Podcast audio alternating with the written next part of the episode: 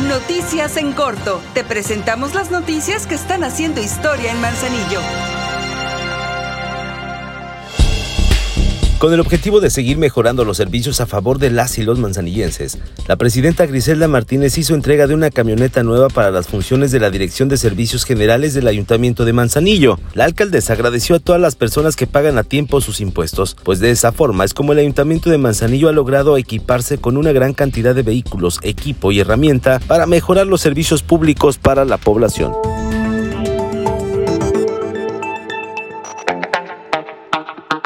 Ayuntamiento trabajamos por amor a Manzanillo. Por eso invertimos 12 millones de pesos para equipar a 926 familias emprendedoras. Generamos economía comunitaria y apoyamos a quienes más lo necesitan. Por amor a Manzanillo, seguimos haciendo historia.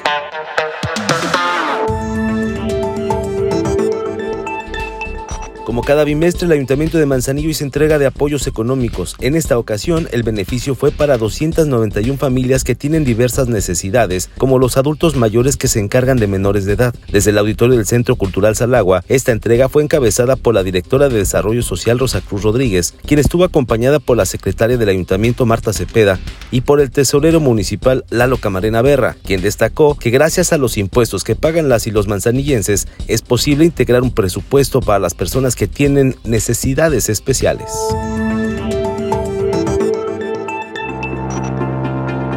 Con la estrategia lava, tapa, voltea y tira, sacar de tu casa al mosco del Zika, chikungunya y dengue, de ti depende. Hazlo por tu salud y por amor a Manzanillo.